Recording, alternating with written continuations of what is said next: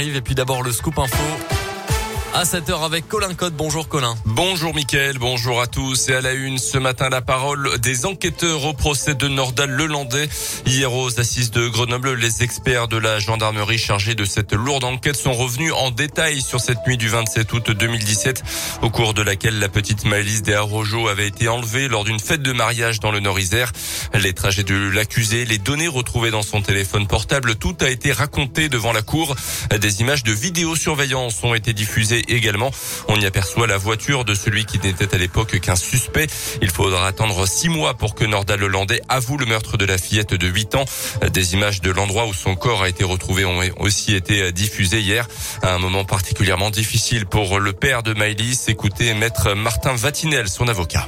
Vous avez un homme à qui on a arraché euh, sa jeune fille, qui a eu à revivre les circonstances dans lesquelles sa fille va être retrouvée, le lieu euh, où son corps va être abandonné, et pendant de très longs mois, une période d'autant plus douloureuse que c'est une période au cours de laquelle il s'est accroché à des espoirs fous euh, de pouvoir un jour la retrouver. C'est avant tout une souffrance, et puis c'est effectivement un regret parce que ce temps qui est passé est un obstacle majeur à la question qui aujourd'hui le depuis euh, tant d'années, euh, qui est celle de savoir ce qui est véritablement arrivé à sa fille.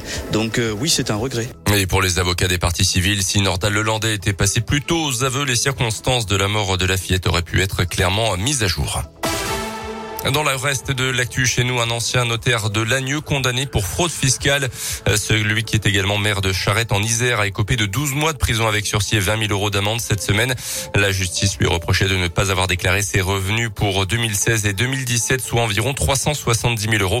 Il devrait présenter sa démission au, du conseil municipal dans les prochaines semaines selon le progrès.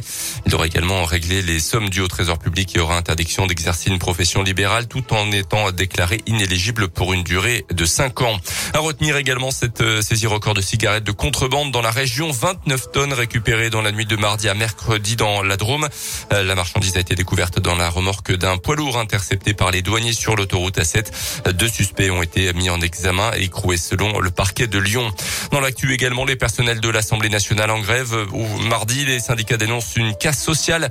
Ils appellent à manifester pour défendre des acquis sociaux de longue date près de trésorerie et allocations en quête d'essai. Une grève qui ne devrait pas perturber la séance des questions au gouvernement. Emmanuel Macron, toujours pas officiellement candidat, mais il a obtenu déjà les 500 parrainages nécessaires pour se présenter à la présidentielle. 529 au total pour le chef de l'État. La candidate Les Républicains Valérie Pécresse en compte 324. À la socialiste Anne Hidalgo 266. À l'extrême droite, Marine Le Pen en a recueilli que 35 pour le moment. Éric Zemmour 58.